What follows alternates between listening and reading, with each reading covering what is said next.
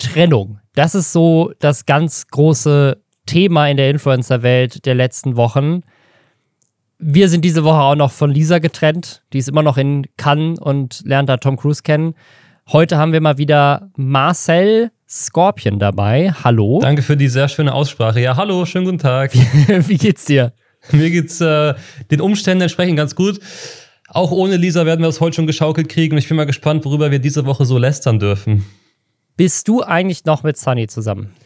Ja, wir sind jetzt tatsächlich seit äh, sechs Jahren und einem Monat zusammen. Und auch da ähm, gab es von Anfang an natürlich, äh, das war ganz lustig, vielleicht mal aus dem Nähkästchen hier direkt, als wir zusammengekommen sind, da ähm, dachten tatsächlich viele, weil ich habe so einen Gag gemacht, ich war, es war zu meiner YouTuber, ich muss unbedingt eine Million Abos knacken und gehe über Leichenzeit.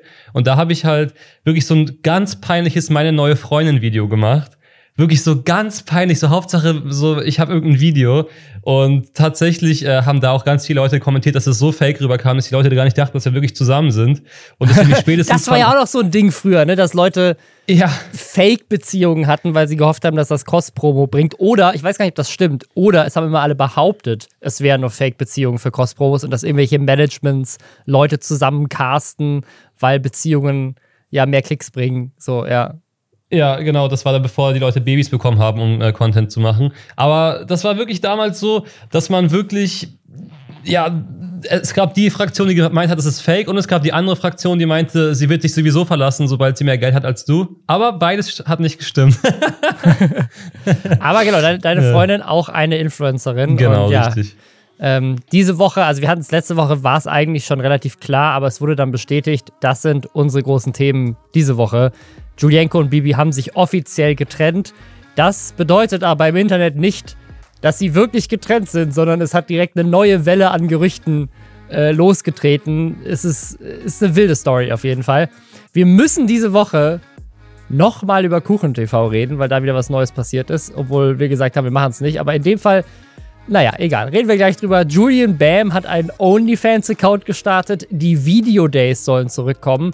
Ich habe meine absolute Lieblings-NFT-Krypto-Story diese Woche dabei, damit Lisa neidisch ist, wenn sie wiederkommt. Und Aaron Troschke hat uns ein Update gegeben zu dieser Story, die wir vor ein paar Wochen mal hatten, nämlich, dass es in seinem Kiosk einen Polizeieinsatz gab. Da gibt es jetzt zum ersten Mal offizielle News zu. Das und mehr nach einer unbezahlten Werbung, denn wir wollen diese Woche auf was hinweisen, was echt eine coole Sache ist, nämlich den Julius Award.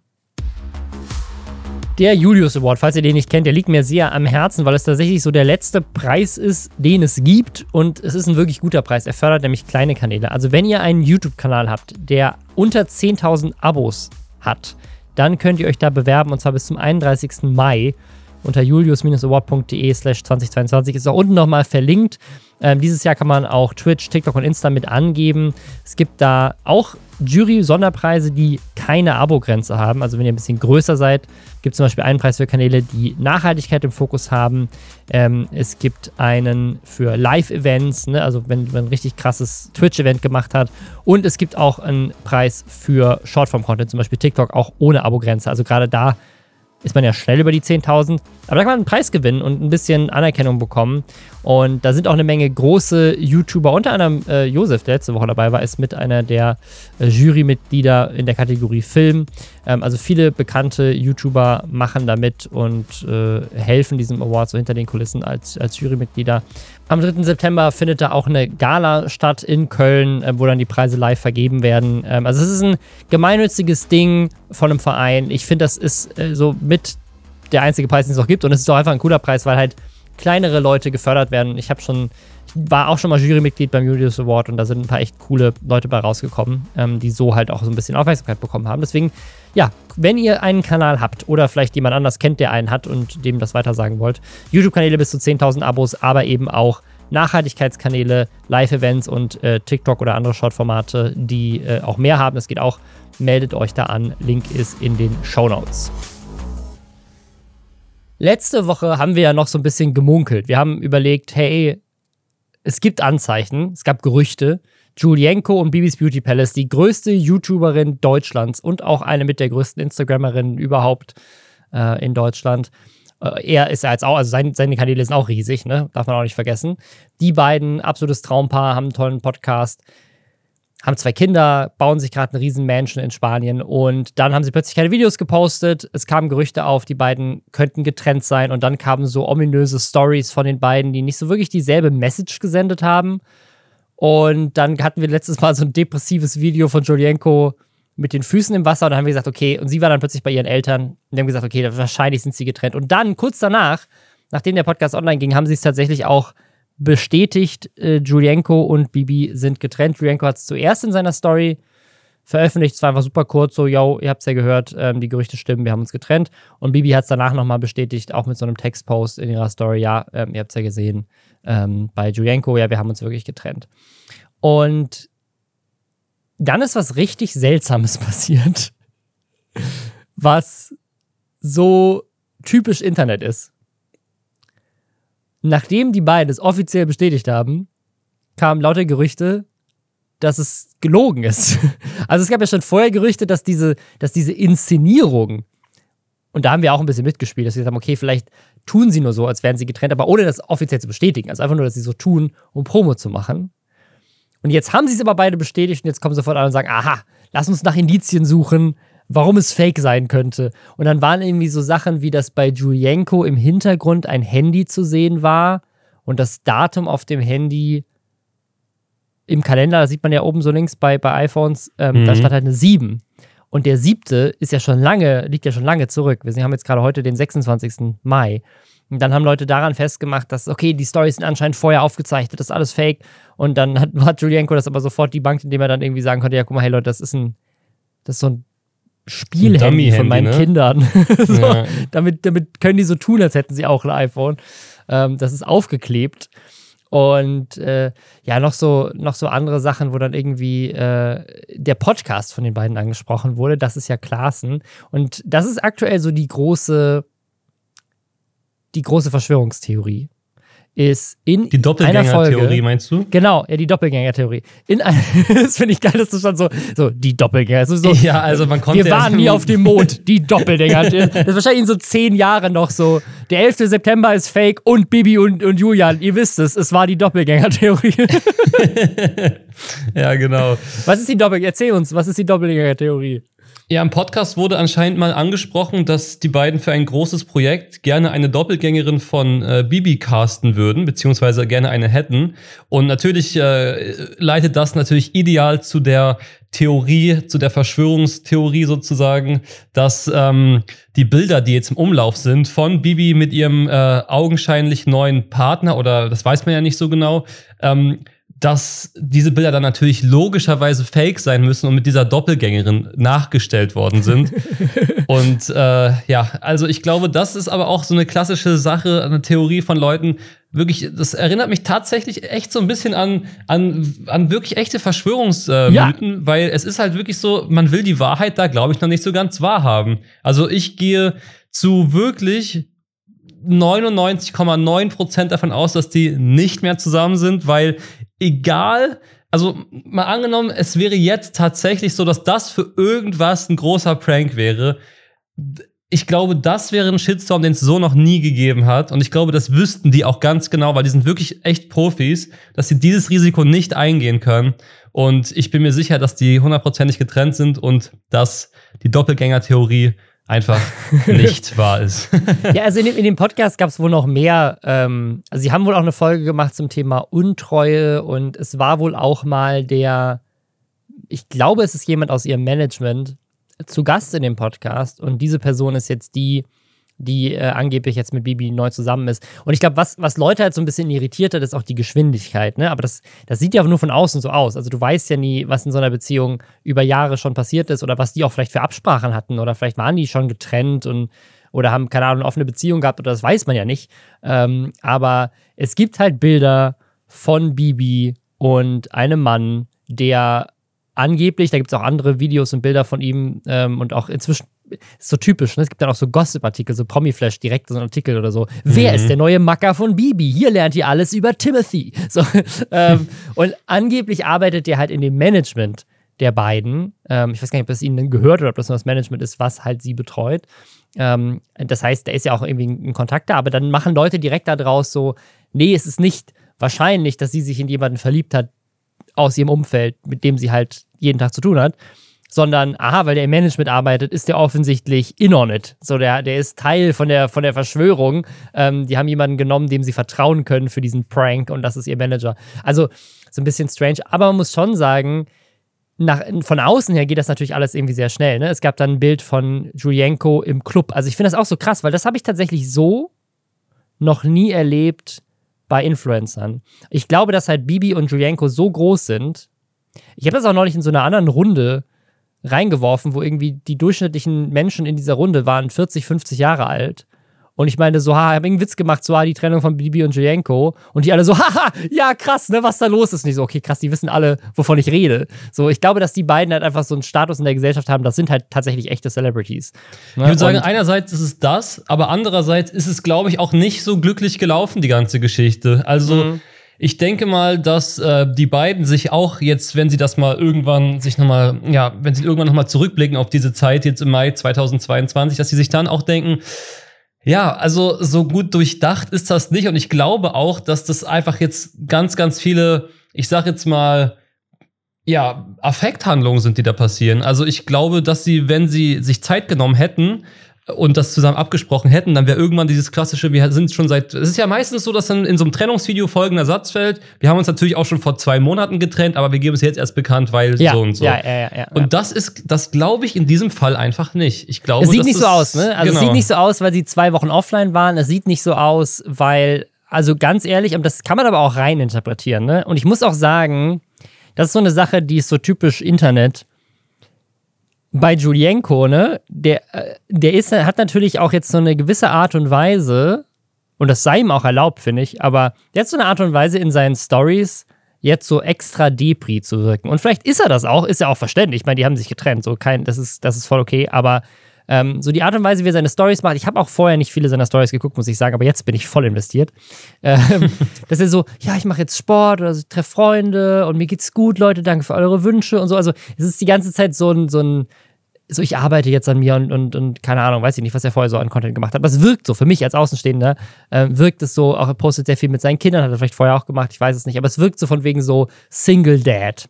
Und dann naja, guckst du in die Stories von Bibi und Bibi ja. so Fotos von ihrem Bikini, Fotos von ihrem Bikini, Fotos von ihr bei einer Party, Fotos von ihr, ich habe jetzt eine neue Frisur, New Me, New Life, so yeah, geil, endlich Single. Also weißt du, so vom, vom Image her ähm, haben die beiden eine ganz andere Art und Weise, mit dieser Trennung umzugehen. Und dazu kommen natürlich dann noch die Fotos von, okay, es gab auch eins von Julianko im Club, halt Paparazzi, das ist das, was ich meinte. Also die beiden sind so richtig Celebrities, dass es inzwischen halt wirklich einfach Paparazzi-Fotos von ihnen gibt. Ähm, und bei ihr aber halt so der, der, der Macker und Außenmanagement und die kennen sich und krass. Und wie, wie kann das sein, dass sie nach, die waren irgendwie seit drei Wochen sind die ja offensichtlich erst getrennt, so seitdem gibt es kein Content mehr. Dann hat die jetzt nach drei Wochen schon einen neuen Typen und es ist jemand, den sie vorher kannte, dann muss sie Julianko ja betrogen haben. Also, es ist so krass, man sieht das ja auch so ein bisschen bei diesem Johnny Depp Amber Heard äh, Gerichtsverfahren ähm, so typisch Internet, also ich man weiß es nicht, man weiß einfach nicht, was da vorgefallen ist, man weiß nicht, was für eine Beziehung die hatten, wie die miteinander umgehen, wie die auch jetzt auseinandergegangen sind. Ich gebe dir voll recht, es wirkt nicht so, als hätten die das irgendwie geplant und abgesprochen und das sieht natürlich deswegen so ein bisschen so aus, als wären sie nicht auf einer Wellenlänge mehr und würden vielleicht auch sich nicht mehr so gut verstehen, weil es ist schon sehr schon sehr seltsam, als Social Media Stars so komplett separat voneinander in die Kommunikation zu treten und meiner Meinung nach auch PR-technisch nicht unbedingt das Klügste. Aber wir wissen halt nicht, was los ist. Und trotzdem springt das ganze Internet, also von allem, was ich so gesehen habe, auf Bibi und sagt so, Bibi ist so eine hier beliebiges Schimpfwort einfügen, ne? Also auf den, in den Kommentaren, was die Leute da posten teilweise, ist halt einfach echt krass. Ja, das ist natürlich, ja, das sind natürlich Vollidioten, die sowas schreiben.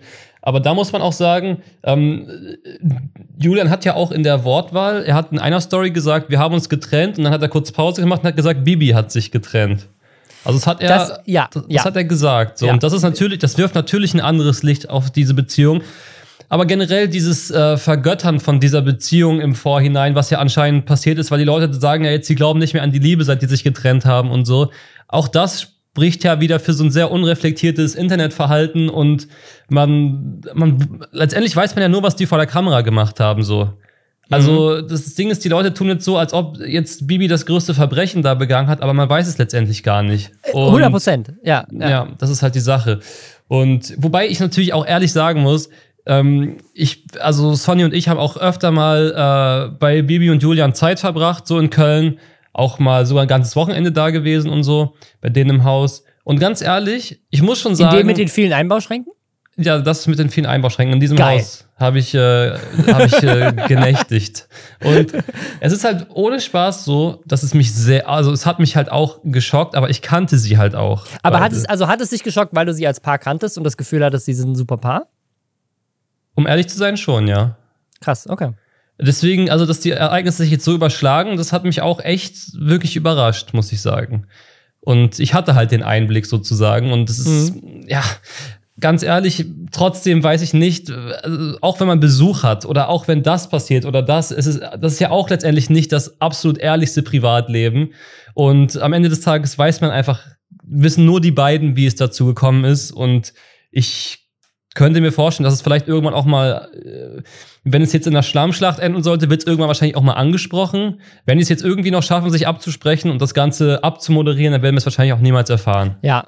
Also ich glaube, was mich so ein bisschen irritiert an dieser ganzen Sache ist, ähm, und das, das ist ja nicht das erste Mal, dass das passiert, es ist, glaube ich, jetzt das erste Mal, dass das so bei, bei ganz großen Influencern passiert. Weil wenn man sich das anguckt, wie es, keine Ahnung, bei, bei Sascha und Paula Maria war oder auch bei anderen Trennungen von, von Influencern vorher, da gab es nie diese große Schlammschacht, die aktuell auch gar nicht zwischen den beiden ausgetragen wird, sondern mehr von Fans oder der Klatschpresse oder jetzt äh, uns in Teilen, ähm, dass eben so drüber gesprochen wird, wie, wie, na, was ist da passiert oder sie hat sich von ihm getrennt und ne? also auch das ist vollkommen okay. Also auch eine, ein Partner in der Beziehung kann sagen so, yo, ich bin nicht mehr zufrieden mit der Beziehung und sich dann trennen. Das ist völlig legitim. Es müssen beide glücklich sein in der Beziehung. Also ich finde es ähm, so ein bisschen schade, gerade weil die beiden halt auch Kinder haben, ähm, wie das so durch den Dreck gezogen wird. Aber in Teilen muss ich auch sagen, haben sie natürlich auch dazu beigetragen. Also sie haben dazu beigetragen, dass, äh, wie sie es kommuniziert haben, sie haben dazu beigetragen, wie, ähm, ja, also auch wie schnell sie natürlich jetzt irgendwie sich dann mit, als Paparazzi haben ablichten lassen, aber auch das ist halt ihre Sache. Das ist, ne, da, da ja. haben sie jetzt keine Schuld dran. Ist natürlich, so muss man erwarten, dass das im Internet passiert, aber ja, keine Ahnung. Ich, ich, ich hoffe, dass es ihnen gut geht und dass es auch den Kindern gut geht und dass, ähm, äh, ja, dass sie da auch irgendwie drüber hinwegkommen, weil am Ende des Tages sind es halt einfach zwei ganz normale Menschen, die ja zufällig ein paar viele Follower haben und äh, deswegen von vielen gekannt werden. Aber am Ende des Tages ist es trotzdem eine Trennung und das ist wahrscheinlich für beide, auch wenn sie sich getrennt hat und vielleicht auch jetzt schon einen neuen Freund hat, weiß man nicht, äh, trotzdem für sie wahrscheinlich nicht, auch nicht schön gewesen. Weil Na klar, es ist ja so auch eine, es ist ja auch eine klassische Verarbeitungsstrategie danach, so dieses dieses äh, Ich habe losgelassen Leben zu, zu posten sozusagen. Ne? Also ich meine, wie lange sind die beiden zusammen, seitdem die in der Schule waren, oder? Ja, genau, die sind ewig zusammen. Ich glaube, seit irgendwie 13 Jahren oder so. Und deswegen, also, die haben zwei Kinder, die haben sich ein Vermögen aufgebaut, die haben sich ja. Firmen aufgebaut, die sind unglaublich äh, wie die das alles zusammen gemeistert haben. So, und klar, also das, ob es jetzt in den Stories nicht so rüberkommt bei ihr, das ist auch komplett wieder äh, subjektiv, wie man das wahrnimmt, ja. aber am ja. Ende des Tages gibt's ja auch Leute, die genau solche Stories posten, um kurz unantastbar zu wirken, aber in den, in den einsamen Momenten, die dann natürlich auch wieder kommen werden, dann wird es natürlich sich ganz anders anfühlen. Also das kann ja jemanden emotional gar nicht äh, kalt lassen, sogar wenn man sich selbst getrennt hat. Ne? Bei meinen Eltern war es zum Beispiel so, meine Mutter hat meinen Vater verlassen, aber die war auch fertig damit so trotzdem. Die war auch total am Ende.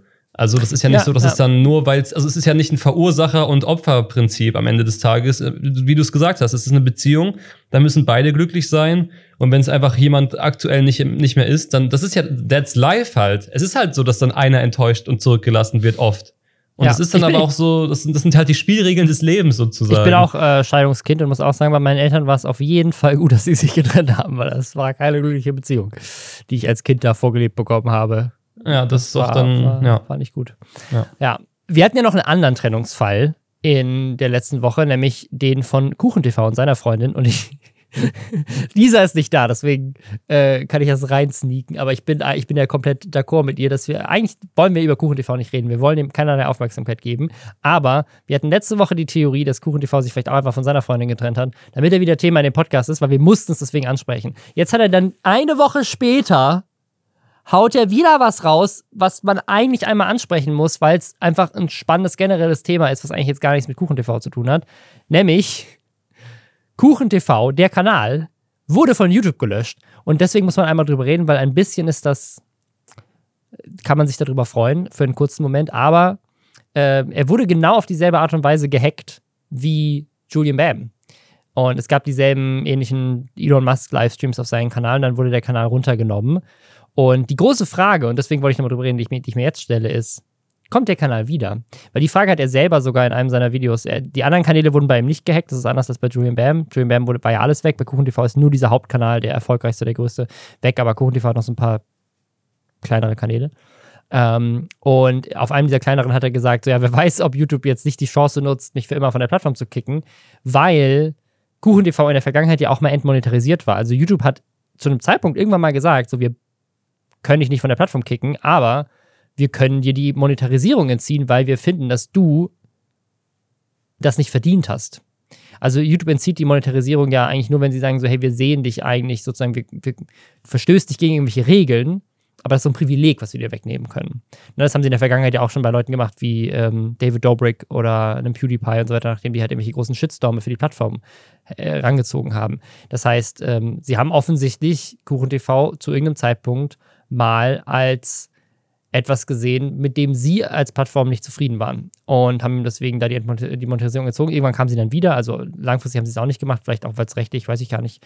Vielleicht haben sie es aus anderen Gründen gezogen, ich weiß es nicht, aber es, es wirkte auf jeden Fall mal so, es gab, gibt dazu auch kein Statement von YouTube, zumindest aus der Sicht von KuchenTV, wirkte es so, als hätte YouTube mit ihm ein Hühnchen zu rupfen. Und deswegen war so ein bisschen die Frage, okay, scheiße, vielleicht, ähm, also scheiße für ihn, kommt der Kanal nicht wieder, weil bei Julian Bam war das ja ein krasser Prozess, den wiederzubekommen, wo ein YouTube-Mitarbeiter sich richtig dahinter geklemmt hat, das zu machen. War wohl bei ihm auch eine schwierige Situation, weil auch mehrere Kanäle da irgendwie ähm, komplett weg waren und auch die Videos gelöscht wurden und so. Das war, glaube ich, bei KuchenTV jetzt nicht. Der Hacker hat die vorher auf privat gestellt. Ähm, also vielleicht geht das bei ihm jetzt schneller. Aber es gab so diesen kleinen Moment, wo man dachte so, hm, vielleicht sind sie jetzt für immer weg. Äh, ich glaube halt, als äh, als, als YouTuber, es ist halt so schwer, YouTube irgendwie zu erreichen, die Plattform. Also gerade wenn man ja, in Deutschland ja. sitzt, ich glaube auch oft, dass die Mitarbeiter hier in Deutschland also wenig Einfluss auf das nehmen können, was auf der Plattform passiert. Ähm, die können natürlich dann auch irgendwie in äh, im, im Silicon Valley können sie, eine, eine, können sie eine Mail hinschreiben und hoffen, dass da eine Antwort kommt, die irgendwie befriedigend ist. Aber ich glaube, das ist dann auch fast schon alles, was hier passieren kann.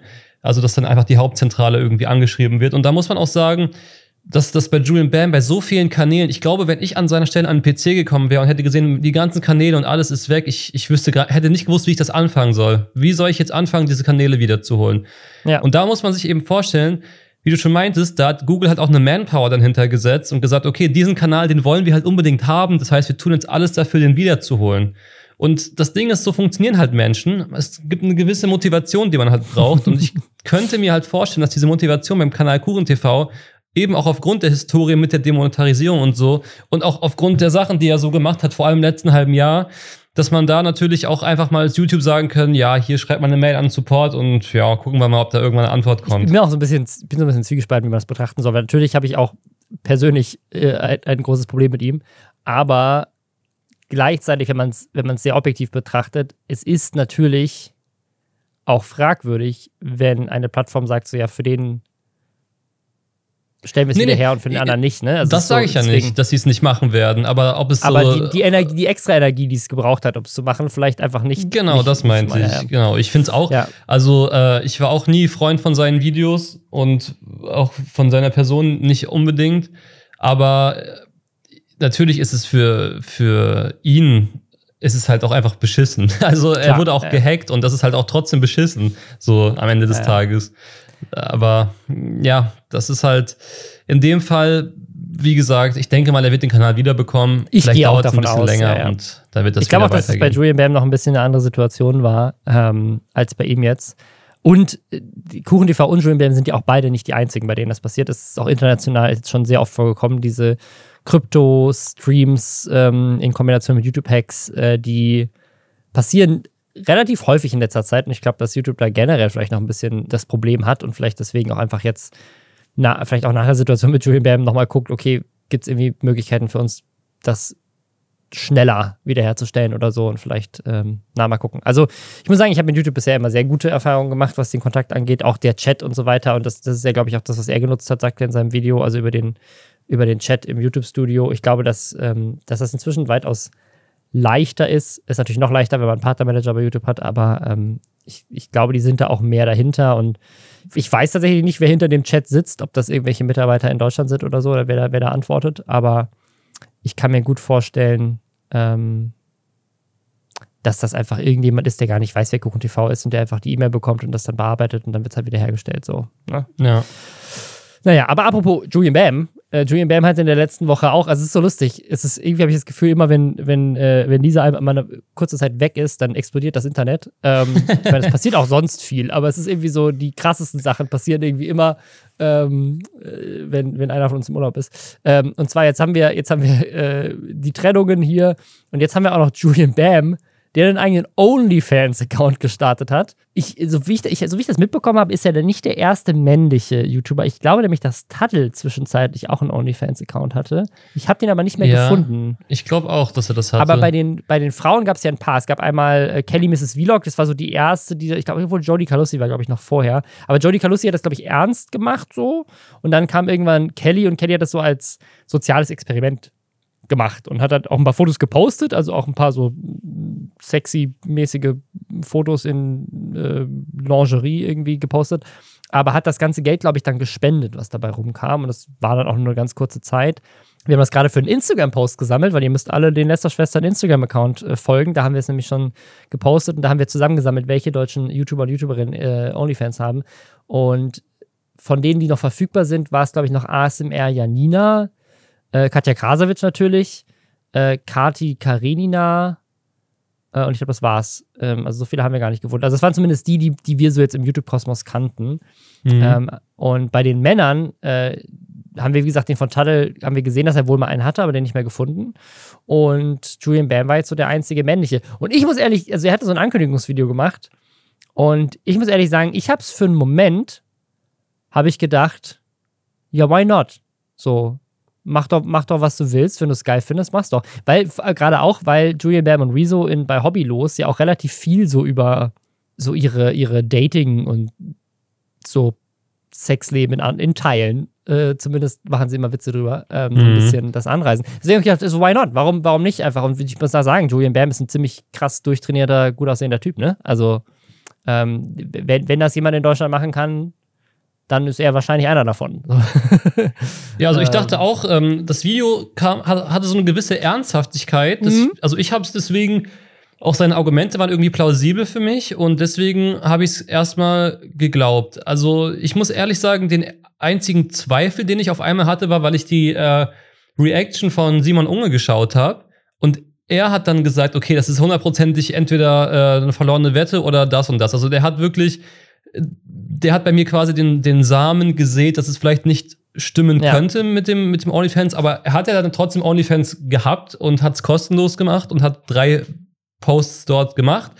Und heute, stand der Aufnahme, 26.05., kam ein Video, in dem er quasi gesagt hat, ich habe euch angelogen und äh, hat dann offenbart, dass dieser OnlyFans-Move quasi deswegen existiert hat, weil in diesen OnlyFans ähm, Content Pieces, quasi kleine QR-Codes. Ich weiß nicht, ob die da offensichtlich waren oder ob die Doch, versteckt die waren offensichtlich. Äh, hallo, ich habe mir natürlich direkt mit unserem Lester-Schwester OnlyFans-Account, den wir extra angelegt haben, damit wir Influencern auf OnlyFans folgen können. Ähm, insbesondere den Wenders, das waren die einzigen, die wir vorher gefolgt sind. Und jetzt aber auch Julie Bam. Und äh, ich habe mir die direkt angeguckt, die Bilder, und du siehst halt, ähm, in dem einen ist er so, ist er, ist er nackt, aber hat so einen, so einen Pool-Donut um die Hüfte. In einem äh, ist er in seinem Pool unter Wasser, aber die Badehose ist so leicht runtergerutscht, dass man so seinen Hintern sieht. Und das dritte ist, glaube ich, das gleiche Bild, aber er fliegt mit einem Wal irgendwie durchs Meer. Ich glaube, das waren die. Ich habe es jetzt gerade nicht vor mir, aber. Äh, und in jedem dieser Bilder hält er ein sehr großes Schild, auf dem ein QR-Code abgedruckt ah, ist. Ah, okay, alles klar, gut. Und ich habe den natürlich direkt gescannt und dann landest du auf einer Website. Und auf der Website gab es irgendwie zwei, also eine richtig billo-designte Website auch. Ähm, gab es einmal wichtige Infos und einmal Rezo News. Und wenn du auf Rezo News geklickt hast, dann kam so ein Bild von so einem kleinen Troll mit blonden Haaren, so einer Spielzeugfigur, die halt einfach nackt war. Und wenn du auf wichtige Infos geklickt hast, dann kamst du auf, ähm, auf so eine Error 404-Page und wenn du dann den Text markiert hast, dann stand da weiß auf weiß, hey, das nächste äh, Hauptvideo kommt irgendwie jetzt im im Mai. Also ich glaube jetzt auch in den nächsten Tagen. Äh, also es war offensichtlich dadurch halt Promo für dieses nächste Video. Ähm, was ich ein bisschen schade fand. Ich, ich war so ein ganz kleines bisschen, war ich enttäuscht. Also finde ich cool, dass er Promo für sein neues Video macht. Ich bin gespannt auf das Video. Aber ich, also ich bin nicht enttäuscht, dass er Promo gemacht hat, dass es ein Prank war. Ich bin enttäuscht, dass er nicht wirklich Nacktfotos hochgeladen hat. ich wüsste gerne so Gesellschafts- äh gesamtbezogen mal, warum OnlyFans-Accounts von Frauen einfach so viel besser funktionieren als von Männern. Weil Männer Geld dafür ausgeben und Frauen nicht. ja, ich glaube, Männer sind einfach so, so, Männer sind mit optischen Reizen leichter zu catchen wahrscheinlich, oder? Mit so, mit so rein optischen Reizen, also zumindest häufig. Dass die sich so sagen, also, oh geil, hier äh, nackt, äh, da bezahle ich jetzt zum Beispiel. Also ich weiß nicht, ob man das so generalisieren kann. Ich glaube, natürlich nicht, aber Shedding Tatum einen OnlyFans-Account anlegt oder sowas, dann hat er auch eine Menge äh, Followerinnen. aber ähm, weißt du, wo, wo, wo männliche OnlyFans-Accounts tatsächlich sehr gut funktionieren, ist äh, in der Gay-Community, ne? Also ich glaube, das ist halt so ein großes, großes ah, Thema. Ah, okay, stimmt. Aber da, ähm, die, da sind die Zielgruppe dann aber auch wieder Männer. Also ist auch wieder Männer, ja, ja, klar, ja. Also vielleicht ist der Grund, nicht, ähm, dass, dass Frauen nicht auch äh, nackte Männer äh, anziehen finden, sondern dass wenn du als Frau einmal ins Internet reinatmest, du sowieso so viele Dickpics zugeschickt bekommst, dass du es gar nicht nötig hast, dafür zu bezahlen. Ja, oder dass du halt dadurch schon richtig einen Hass darauf bekommst. also das ist ja wirklich, also unglaublich auch. Da könnte man auch ein Thema draus machen, aber das würde man jetzt hier sprengen, aber das ist auch unglaublich. Also wenn ich bei meiner Freundin mal kurz in die, äh, in die Instagram-DMs, wenn sie mir da mal was, was zeigt, das ist so, also unfassbar, was da für Nachrichten reinkommen. Also das gibt's gar nicht. Und also ja. ich, ich, ich, wollte jetzt, ich wollte jetzt auch keine Dickpics von Julian Bam sehen, aber so ein paar sexy Sixpacks-Fotos wären da schon drin gewesen, finde ich. Vielleicht kannst du ihn ja mal anschreiben. Ich glaube, der hört ja auch den Podcast. Ich, ja, glaube, ich, pass auf, pass auf, ja schick, schick's mir einfach privat. Was? okay, alles klar. Oder wir treffen uns einfach auf den Videodays äh, in, der, in der Umkleidekabine oder sowas. Die kommen nämlich zurück und wir wollten, wir haben neulich tatsächlich sogar schon mal drüber gesprochen, haben es dann aber rausgeschnitten aus der Folge, weil es sonst zu lang gewesen wäre. Aber es gab jetzt auch einen Artikel dazu und jetzt so langsam kommt es in der Öffentlichkeit an. Die Videodays kommen wieder, nach fünf Jahren. Warst du damals da auf den Videodays? Ich muss gerade sagen, ich sehe gerade ziemlich geschockt, dass tatsächlich das YouTube-Netzwerk, in dem ich aktuell bin, die Video Days anscheinend wiederbelebt. Also es steht zumindest hier so in der, ja, in der äh, äh, URL. Äh, Aber genau, ja, also ich, DiviMove slash, inzwischen heißen sie ja Via Era, die haben das gekauft vor fünf Jahren. Äh, also ist, die, Story, die Story ist extrem lustig, finde ich, weil Christoph Krachten ähm, hat das ja mal veranstaltet. Das war ja mit sein Event sozusagen. Und dann hat er das, ähm, ich glaube, das war, das war jetzt vor fünf Jahren gewesen, also ich glaube irgendwie 2017 oder so. Und ich glaube, 2016 hat es schon so ein bisschen gestruggelt. Dann haben sie angefangen, das auch in Berlin und in Hamburg zu machen, glaube ich. Also sie haben es so auf drei Städte ausgewendet. Vorher war es ja immer nur in Köln, der Langsess Arena. Und dann hat er es verkauft. Und im Jahr darauf hat Divi Move es, glaube ich, nochmal versucht zu veranstalten. Und dann haben sie es abgesagt. Also, das, das, die Videodays, oder war es dann 2018? Ich weiß es nicht. Also, zumindest zum letzten Mal, als sie stattfinden sollten hat äh, DiviMove dann, nachdem sie es gekauft haben, es versucht, einmal zu veranstalten, soweit ich weiß, und mussten es dann absagen, weil sie keine Tickets verkauft haben. Und seitdem liegt das halt brach und jetzt soll es wiederkommen. Und ich bin mal sehr gespannt, weil ich glaube, es ist der richtige Zeitpunkt. Also auf der einen Seite Pandemie, ne? Also ich glaube, Damals hat es keine Tickets mehr verkauft, weil es auch irgendwie so den Ruf weg hatte, dass die Video Days halt so ein Event ist, wo du halt nur 14-jährige kreischende Mädchen siehst, die halt schreien, weil sie Apecrime auf der Bühne sehen. Ne?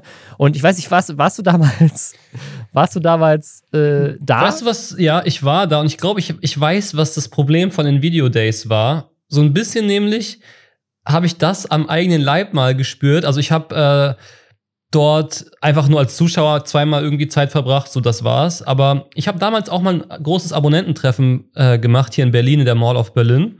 Und da sind so 5000 Leute gekommen, das war wirklich krass. Holy shit. So, ja, das war wirklich richtig krass. Mit äh, Viscabasa und Apo Red, dem Allerechten, waren wir da. Damals aber noch nicht im Insi-Modus, habe ich mir sagen lassen. Auf jeden Fall, ähm, wir ähm, haben diesen Auftritt da gehabt und dann ist mir auf der Bühne so aufgefallen, ey, Kacke, ich kann ja gar nichts. Also, das ist die erste auf der Bühne. Ja, wirklich, weil dann, dann sind die Leute da und dann denke ich mir so, boah, ich kann ja wirklich gar nichts. Also ich kann weder singen, noch kann ich Stand-up-Comedy. Ähm, ich kann mich vor eine Kamera setzen und lustig sein, aber das ist einfach nicht der richtige Rahmen. Und ich glaube, dass die Videodays so ein bisschen daran gescheitert sind, das hat auch die Acts auf der Bühne, weil ja. du musst ja einen Act oh holen. Gott. Das waren halt dann oft Leute, die man nicht so gut kannte, beziehungsweise halt irgendwelche vielleicht etwas kleineren YouTuber, die so gesungen haben, etc. Und es, der, das, ja. das, das, was für mich die Video Days 100% zusammenfasst, was an den Video Days immer scheiße war, ist Clemens Alive. Kennst du den noch? Ja, den kenne ich noch. Clemens Alive ist aufgetreten und hat gebeatboxt, weil er auch nichts konnte. Aber eine Sache konnte er halt auch nicht: Beatboxen, ne? Also, das war einfach so scheiße. oh Mann, ey. Und es gab, es gab natürlich Acts, die auch was konnten, ne? Also, ich meine, es gab auf den, auf den, äh, auf den Videos natürlich, es gibt auch, auch geile Musiker und Musikerinnen in der YouTube-Community und das waren so die besten Acts, ne? Also ich glaube so Ape Crime und Waititi und so, die halt ihre Spaß-Songs da so hatten. Ähm, das war schon cool, die live zu sehen, glaube ich, für die Fans. Aber das, das ist halt ein Abendprogramm dann von einer halben Stunde und den Rest, aber die ist jetzt auch nicht so, als hätten die ein ganzes Album, was sie hätten spielen können. Die hatten halt irgendwie so ihre zwei, drei, vier, fünf YouTube-Hits, ne? Ähm, und den Rest der Zeit gab es halt eine relativ maue Show. Dann gab es noch irgendwie diesen Award, der jetzt auch wiederkommen soll, aber äh, anders. Es soll jetzt auch einen Creator Award äh, geben, der so ein bisschen den äh, Webvideopreis ersetzen soll, weil den, den gibt es ja auch nicht mehr. Ähm, und es gab auch so einen Award, wo Christoph Krachten, da habe ich auch mal ein Video zu gemacht, dann so seinen eigenen Kanälen die, die Preise einfach so zugeschustert hat. Sehr gut. Der war auch irgendwie sehr unzeremoniell, dieser, dieser Award. Und also deswegen ist es, äh, ne, es ist, es ist gescheitert, glaube ich, auch weil es hatte so den Ruf weg. Äh, ich glaube, keiner hatte mehr wirklich so Bock. Gamescom ist viel mehr zu so einem Creator-Treffen geworden, als die Videodays es waren. Und das war ja auch in Köln. Also, wenn du schon auf die Gamescom gehen kannst, kannst du wenigstens noch Spiele zocken. Und diese Show war halt dann auch noch kacke. Plus, und ich glaube, das ist tatsächlich das, was die, was die Videodays allgemein zum Fall gebracht hat. Die ganze Community ist viel zu sehr zerklüftet, ne? Also, es gab mal eine Zeit, da, wenn du YouTube-Fan warst, dann wusstest du zumindest, wer all die Kanäle sind, die auf der Bühne waren. Ne? Vielleicht nicht die kleineren, aber du ja. wusstest auf jeden Fall, wer ist Ape Crime bei SYTT. Ne? Und heute, und das war aber 2017 hat das schon angefangen, gibt es Leute, die haben über eine Million Abos, von denen habe ich noch nie gehört. Ich keine Ahnung, wer das ist. So, wo kommen die her? Also, die, die, das ist einfach so krass, diese Creator Economy ist so krass gewachsen. Du hast so viele Leute, die sich hassen oder von denen du einfach gar nicht weißt, wer es ist, ähm, dass es halt nicht mehr so dieses Ding gab, so ich ich gehe dahin und egal von wem ich ein Autogramm bekomme, bin ich happy. So, es gab dann in, am Ende von den, von den Videodays gab so Stories, dass Leute sich in eine, eine, Schlange angestellt haben für ein Autogramm. Und als sie am Ende der Schlange ankamen, war der Slot aber schon vorbei, weil die Schlange so lang war. Und dann saß da einfach jemand anderes, von dem sie keine Ahnung hatten, wer das ist und mussten ja. sich dann von der Person ein Autogramm abholen. Und äh, deswegen, also ich, ich glaube aber, dass jetzt ein richtiger Zeitpunkt dafür ist, weil A, nach der Pandemie haben alle Bock, wieder irgendwie auf Events zu gehen. So, also ich glaube, das ist, das ist cool. Plus, ich glaube, es gibt halt so einen neuen Schwung, so diese TikTok-Generation. Das ist jetzt nicht nur ein reines YouTube-Event, da wird es sicherlich auch um, um TikToker und so Das wollte ich gerade sagen. Ich, ich vermute mal, also es wird kein reines YouTuber-Event, hast du wahrscheinlich noch sehr großzügig gesagt. Ich vermute, weil das wenn wird, ich mir auch so die. Reines, es wird ein Short-Event. Ja, es wird ein TikTok-Event und ein paar YouTuber dürfen auch noch kommen. So stelle ich ja, mir vor. Ja, ja, ja. Also, wobei die TikToker natürlich auch wenig können. Also, YouTuber und TikTok haben eins gemeinsam, sie können wenig auf der Bühne. Also, ähm, viele können zumindest tanzen. Ja, aber ich meine, sorry, aber eine Tanzveranstaltung will sich wirklich keiner reinziehen. Das sagst du. Ich ja, auch nicht, aber. ja, da bin ich mir ziemlich sicher. Und ich glaube, dass ähm, die TikTok, also was, was könnte man machen, außer tatsächlich vielleicht so ein Panel-Talk auf der Bühne? Und dann irgendwie bei jedem Wort, was dann gewisse Influencer, TikToker, whatever da sagen, dass dann alle Mädels im Publikum einmal aufkreischen können. Das ist wahrscheinlich, hätte wahrscheinlich noch den größten Mehrwert, weil irgendwelche Leute auf die Bühne zu stellen, wenn sie halt nichts können, wird nicht, wird sich dann auch erneut nicht durchsetzen. Oder We Are Era hat vielleicht den Masterplan, wie man das alles kombinieren könnte und macht das geilste Event aller Zeiten draus. Kann natürlich auch sein. Also ich glaube, also ich bin erstmal zuversichtlich. Also tatsächlich, weil ich das vermisse. Also ich vermisse komplett andere Creator zu treffen. Ne? Also es gibt, es gibt, ich war jetzt gerade zum ersten Mal seit über zwei Jahren auf einem Event, wo andere Creator waren, äh, weil es aber einfach keine gab, ne? Also Pandemie und so weiter. Das heißt, ähm, plus, also ja, ich habe dich auch auf dem Spotify-Event vermisst, da habe ich dich sogar angeschrieben. Ja, da, da, hatte ich, da, hatte ich, leider Corona, genau. Es gab, ja. gab plus, äh, aber da wollte ich auch so gerne hin, weil es halt einfach, da waren, da, jeder war auf diesem scheiß Spotify-Event, ne? Nur ich nicht, weil ich Corona hatte. Aber es ist wirklich die Hälfte aller Leute, die ich, denen ich irgendwie auf Instagram folge, auch ganz viele andere Creator, auch ganz viele Creator, die jetzt halt erst in letzter Zeit angefangen haben, irgendwie Podcasts zu machen und so, waren halt auf diesem Spotify-Event. So. Und da, das, das vermisse ich voll. Ich vermisse das voll, in Kontakt zu treten äh, mit anderen Creatoren und auch mit Fans. Also ich bin auch allein in den zwei Jahren jetzt kaum mehr rausgegangen. Du triffst auch super selten mehr Leute auf der Straße so. Und ähm, das heißt, das ist, das ist irgendwie so ein bisschen das, was man, äh, was man äh, so ein bisschen vermisst. Plus, ich glaube auch, dass man inzwischen, inzwischen sind die Leute alle älter geworden und ich glaube, die können mehr. Also ich glaube, die haben, die haben mehr Wisdom, was sie irgendwie teilen können. Plus, keine Ahnung, ich meine, wir sind mit den Lester-Schwestern ja auch aufgetreten und haben eine Live-Show gemacht in ganz, in ganz Deutschland und Österreich. Das Feedback da war extrem positiv, weil die Leute gesagt haben, hey, es war mega geil, euch einfach live zuzuhören. Und da, da muss man ja auch nichts machen, außer eine Stunde auf der Bühne zu reden. So. Aber Robin, da gehen die Leute auch hin, weil sie zu den Lester-Schwestern wollten und wissen, ich kaufe mir jetzt hier ein Ticket für die Lester-Schwestern. Und dann sind die natürlich extrem happy. So, oder wenn du zu einer Felix Lobrecht-Show gehst, dann weißt du ja auch, boah, ich kriege jetzt Felix Lobrecht. Aber wenn du dir Video Days-Tickets holst, dann stehst du da und dann kommt irgendein Act, den du nicht kennst und das wird dann, und dann kommen noch fünf Acts, die genau, du nicht kennst. Ist, also es, es, hängt davon ab, dass, also du, du musst das natürlich mehr wie ein Festival machen. Ne? Das heißt, das, das, das war, glaube ich, das große Problem von den Videodays. Es darf nicht eine Bühne geben, wo du dann sitzt und du kannst nichts anderes machen, außer dir einem Act nach dem anderen anzugucken, genau, der nicht langweilig ist. Genau. Du brauchst halt 20 Bühnen und dann, dann, keine Ahnung, ein paar geile Foodtrucks oder sowas. Und dann, dann stellst du dir so dein Programm zusammen für den Tag. So, ach geil, Lester Schwestern Live-Show um 11, da gehe ich auf jeden Fall hin. Und dann Hobbylos um 15 Uhr, geil, da gehe ich auch hin. Und dann Autogrammstunde mit Bibis neuem Boyfriend um 19 Uhr. Geil. Und da, dazwischen höre ich mir noch einmal den, den neuen Song von diesem einen TikToker an, der geiler Musiker ist. Und dann gehe ich zwischendurch mir ein Sandwich holen und hänge mit meinen Freunden am, keine Ahnung, im Park rum, der daneben ist. So, ne? Also, das, wenn das so ist, ich meine, so war ja auch das Spotify-Event, ne? Also da hat es ja auch mehrere Bühnen und, und ähm, Networking und Foodtrucks und keine Ahnung was. Ne? Also wenn du, wenn du es so gestaltest, dann kann das, glaube ich, schon ganz geil werden. Dann gibt es auch irgendwie noch eine Award-Show, die, äh, die hoffentlich geiler ist, als die, der Webvideopreis das am Ende war. Weil das vermisse ich auch. Also ich bin tatsächlich relativ zuversichtlich. Ich glaube aber, das ist ja die Frage, es wird, wird halt auch mehr so ein Business-Event und vielleicht wird es dann tatsächlich mehr wie die Gamescom. Auf der Gamescom ist ja das gleiche Ding. Du gehst halt an die Stände, auf die du Bock hast und du hast aber so viele Stände, dass es halt, dass du immer was zu tun hast. Ne? Dass es einfach genug, genug zu tun gibt, so für alle. Stell dir mal vor, die Video Days würde es schaffen, diese riesige Köln-Messe äh, voll zu kriegen. Das, das glaube ich nicht. Aber Nein, natürlich nicht, aber wie krass das wäre so. Ja. Dann, ja, also ich, ich glaube tatsächlich, mein Video Days Highlight, um es jetzt tatsächlich noch ein letztes Mal vielleicht für alle Zeiten diesen Podcast zu erwähnen, war natürlich äh, der Auftritt von KS Freak, weil ich zu der Zeit wirklich sehr gut mit ihm befreundet war äh, der dann von Kuchen TV äh, auf der Bühne, ich sage jetzt mal, überrascht wurde, aber auch einfach nur, weil es so lustig war, was danach Backstage passiert ist. Als ihm die also, Speicherkarte geklaut wurde, meinst du? Ja. ja, genau, richtig. Also, das ist halt wirklich, wow, das war wirklich, äh, das war der einzige Auftritt, wo ich wirklich auch mit, mit Emotionen dabei war beim Zuschauen. Ja, wer weiß, vielleicht, äh, vielleicht dann dieses Jahr äh, können wir auch irgendwie auf die Bühne rennen und irgendwie jemandem die Speicherkarte klauen. Who knows? Ja. Ich, ich werde auf jeden Fall hingehen.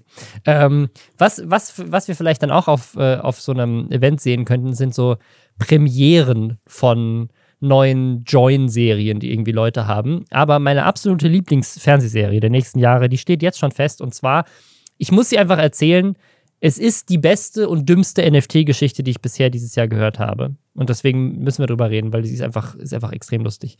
Und zwar, Seth Green kennt man als Schauspieler, der ähm, hat Robot Chicken mitgemacht, hat in den 2000ern in ganz vielen Filmen mitgespielt. Also ich glaube, wenn man, wenn man so alt ist wie wir beide, dann kennt man Seth Green auf jeden Fall vom Sehen. Wenn man Gen Z ist, dann weiß man, glaube ich, nicht, wer Seth Green ist, weil der hat schon länger jetzt, glaube ich, nichts mehr Größeres gemacht. Aber ja, ja, Seth Green kennt man auf jeden Fall. Und Seth Green ist deep im Crypto-Game. So, der ist, der, der ist da tief eingestiegen und hat unter anderem sich ein Board Ape ge gekauft. Das sind ja diese super äh, erfolgreichen NFTs mit, mit die erfolgreichste Marke überhaupt. Und die äh, ne, kosten halt gerne mal so über 200.000 Dollar. Er hat auch über 200.000 Dollar für seinen bezahlt. Und dann hat er halt das gemacht, was Sinn macht, wenn du in den Medien arbeitest. Er hat sich überlegt, ich mache jetzt eine Fernsehserie wo mein NFT, mein Ape, der mir gehört, ähm, der hat ja ein ganz spezifisches, spezifisches Aussehen, der wird jetzt der Computer generiert und seiner hat halt so ein, so ein schwarzes T-Shirt an mit so Skelettmuster drauf und Tränen in den Augen irgendwie ein bisschen auf dem Bild. Also das, das ist sein, sein Board Ape und er, schreibt jetzt eine Fernsehserie, wo dieser Board Ape die Hauptrolle hat, was natürlich im Idealfall den Wert des NFTs nach oben pusht, weil er der Star von einer bekannten, erfolgreichen Fernsehserie ist.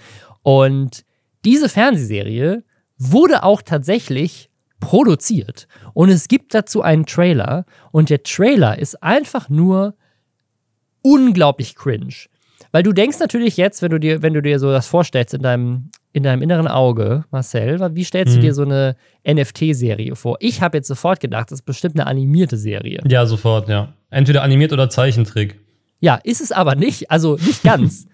es ist so ein bisschen wie Space Jam. Also Mhm. die NFTs leben in der echten Welt und haben ein Bewusstsein und Jobs und sein, sein Ape ist der ist, ist äh, Bartender in so einer Bar, die heißt White Horse Tavern und das ist auch der Name der Serie. Und die Idee ist quasi, NFTs leben unter uns und sind gezeichnet zwischen Schauspielern in der echten Welt. Also es gibt auch noch Menschen in dieser Welt. Es gibt, genau, es gibt Menschen, der Okay. interagiert auch die ganze Zeit mit Menschen. Also die Menschen interagieren die ganze Zeit mit einem Zeichentrickcharakter. Mhm. Bisschen Pumuckl-mäßig. So ein bisschen Pumuckel. Genau, nur der Pumuckel ist in dem Fall eher andere NFTs. Also auch andere NFTs, nicht nur dieser Schimp- Schimpanse, Ja. sind Teil von dieser Serie. Und alles, was man in diesem Trailer sieht, ist einfach so unglaublich cringe. Dieser Trailer wurde, hatte jetzt Premiere auf der VCon von Gary V, dem, dem äh, Krypto-Jünger Nummer 1 äh, oder NFT-Jünger Nummer 1. Und äh, genau, Gary V hat da so eine Veranstaltung gemacht und Seth Green hat da seine Serie produziert. Aber jetzt, das ist schon dumm genug, ne?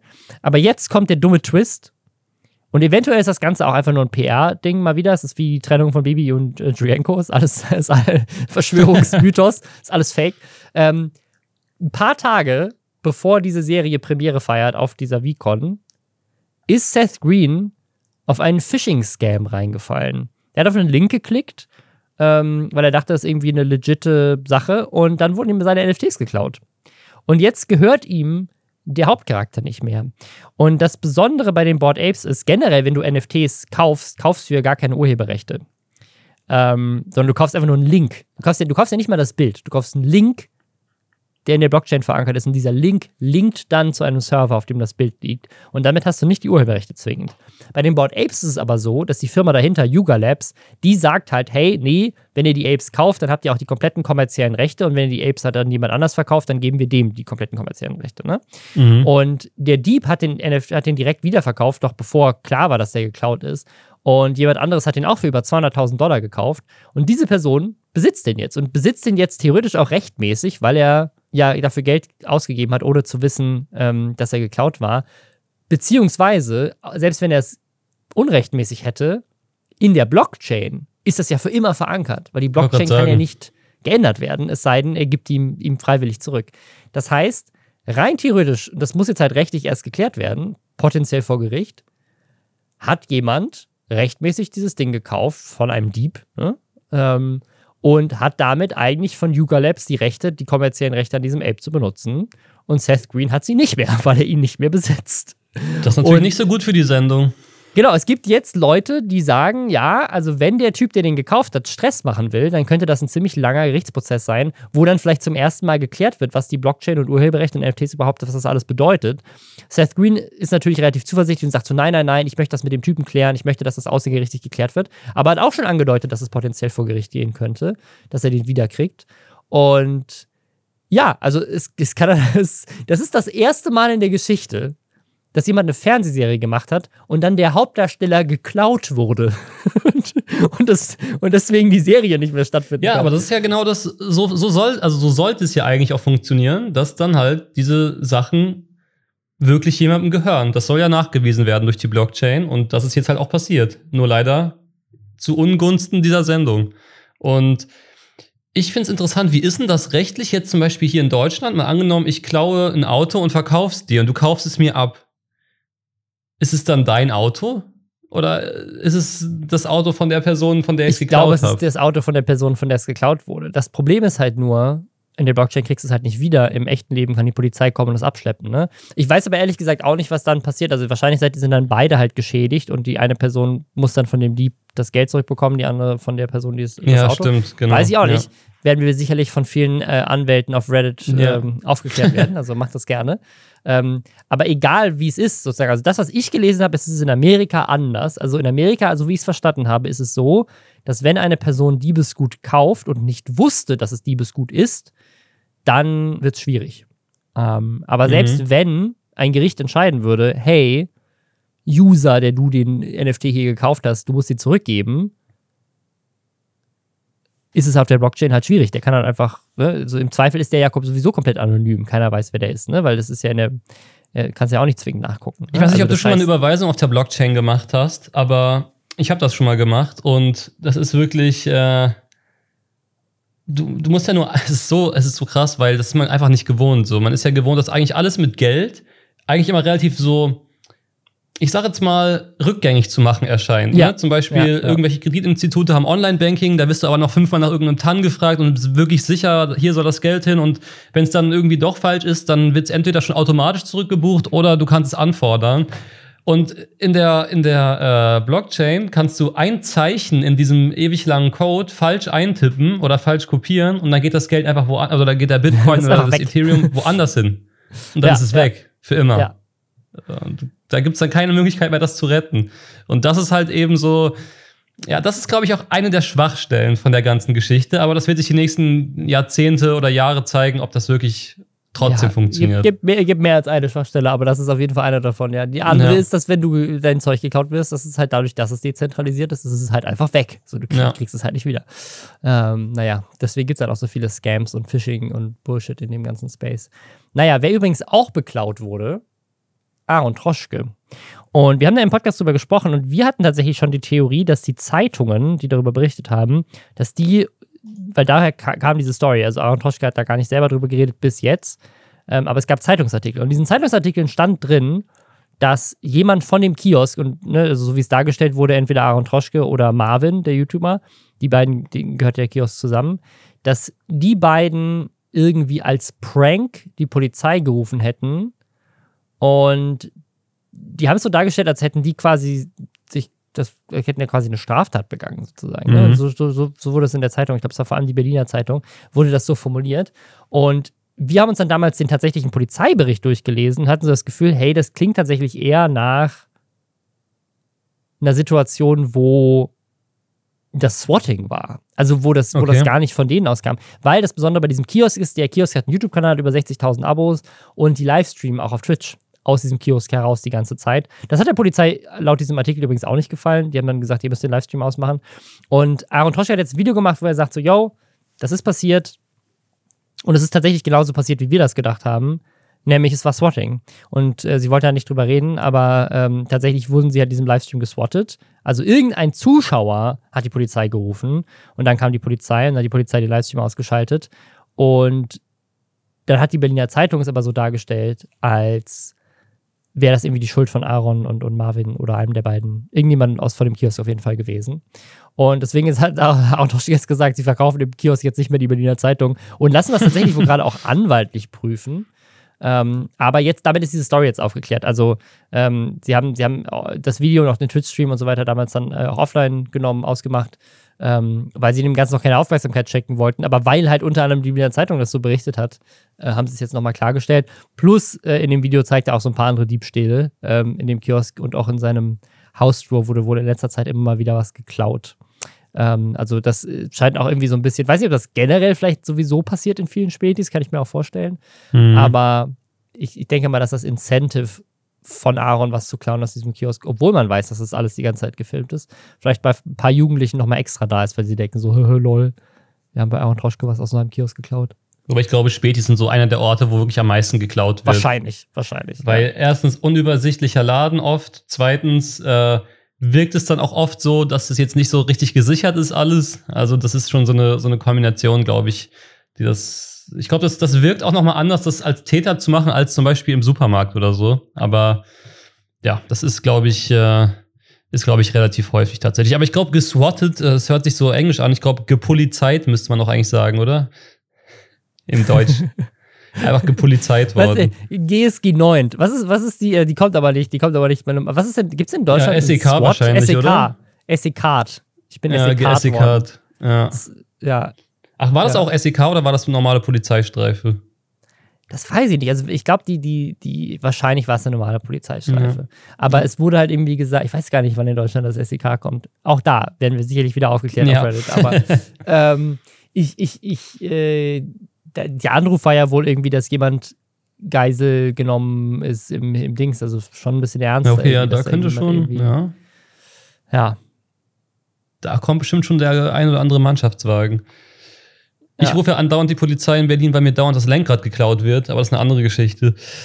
Weil, weil, du, weil du Mercedes fährst, bist du noch im, im Mercedes VIP-Leasing, oder? Tatsächlich, ja, genau. Und äh, Ey, ich weiß so, wie, von wie vielen Leuten ich das, dass diese Story höre, dass diese ganzen YouTuber, die Mercedes VIP-Leasing ist, dauernd das Lenkrad geklaut bekommen. Warum ist das ja, so? aber das ist, glaube ich, also ich glaube, du hast die Story zu 95% von mir gehört, weil ich allein schon dreimal zu verschiedenen Zeitpunkten darüber Videos ja, aber ich habe es auf jeden. Fall bei irgendeiner anderen YouTuberin auch noch gesehen. Kann das sein, dass es auch Kati Karenina war?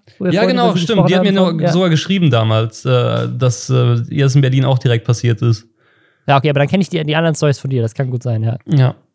Also ich habe einen ganz hohen Prozentanteil an geklauten Lenkrädern von deutschen Influencern, würde ich sagen. Wie viele Lenkräder wurden dir schon geklaut? Ich glaube, mir wurden, ähm, also es wurde schon vi- viermal eingebrochen. Holy Davon, shit. davon wurde zweimal das Lenkrad wirklich geklaut, zweimal wurde es versucht und einmal wurde alles geklaut. Alle Displays, alles. Das Auto war leer quasi. Aber in Das- deiner Garage? Ja, in meiner eigenen Tiefgarage unter meinem eigenen Wohnhaus. Richtig cooles Gefühl im Übrigen. Also, das ist mega. Krass, da fühlt man sich richtig sicher dann auch die nächsten Tage. Was, was sagt das Mercedes VIP-Leasing, wenn man sagt so, hey, sorry, kann ich bitte ein neues Lenkrad haben? Musst du dann da was für zahlen oder ist das inklusive? Die sagen halt, ja, es tut uns leid, natürlich. Und die Versicherung übernimmt das dann halt bis jetzt auch immer. Aber es ist halt, ja, also das, ich sag mal so, die Polizei beeilt sich dann auch nicht so wirklich, weil das ja auch wirklich eigentlich so, ich meine, in Berlin passieren wahrscheinlich schlimmere Dinge. Und wie zum Beispiel, dass ein Kiosk äh, eine Geiselnahme stattfindet. Und dann wartet man auch mal so einen halben Tag und dann, also das, das was am meisten daran nervt, ist wirklich dieses, dass du dann abgeschleppt werden musst, weil ohne Lenkrad fährt sich ein Auto nun mal sehr schwer. Ähm, und dass du halt auf die Polizei wartest, dass du das Auto dann am nächsten Tag oder zwei Tage später wieder abholen musst, dass du dann da, dass du dich halt einmal erklären musst und so. Ja, das ist schon, ist nicht so geil. Gibt es jetzt irgendwann den Punkt, wo du sagst so, ja, scheiß drauf, ich hole mir jetzt ein Volvo oder so? Ja, ich hatte witzigerweise jetzt zwei Jahre äh, einen ganz kleinen Mercedes, also einen der günstigeren, äh, und da ist nichts passiert, lustigerweise. Und jetzt habe ich vor, vor einiger Zeit so ein kleines Upgrade gemacht. Ich habe jetzt auch kein mega krasses Auto, aber da ist es direkt in der ersten Woche, also es ist lustig, ich habe das Auto abgeholt, habe ich auch noch nirgendwo erzählt. Ich habe nicht mal eine Story darüber gemacht. Ich habe das Auto ähm, abgeholt, dann stand es drei Wochen in der Garage, weil wir es nicht gebraucht haben. Und dann wollte ich das erste Mal damit fahren. Also die, die erste Fahrt nach dem Abholen. Und ich, Scheiße. und ich gucke, äh, ich gucke ins Auto und diese Mittelkonsole, also das, der Bereich, wo quasi, ja, wo man Sachen reintun kann und wo der Schaltknüppel oft ist, wurde einfach komplett rausgerissen. Und das spricht halt alles dafür, dass die Einbrecher halt gestört wurden. Aber das, da wäre schon wieder alles weg gewesen, wenn es, wenn die fünf Minuten mehr Zeit gehabt Ey, hätten. kann es einfach sein, dass die Einbrecher bei dir in deinem Haus wohnen? Weil wie, wie, wie oft kommen die an dieser Garage vorbei und gehen da rein? Also Ja, und das Ding ist, strange. da stehen auch noch deutlich teurere Autos als meins. Also ich vermute mal, dass sie, dass es entweder bei mir einfacher ist oder, also abgesehen auf mich haben sie es auf jeden Fall nicht, da bin ich mir sicher. Ich glaube, das ist, das ist jetzt nicht so, wir wollen jetzt dem YouTuber das Lenkrad klauen. Das kann ich mir nicht vorstellen.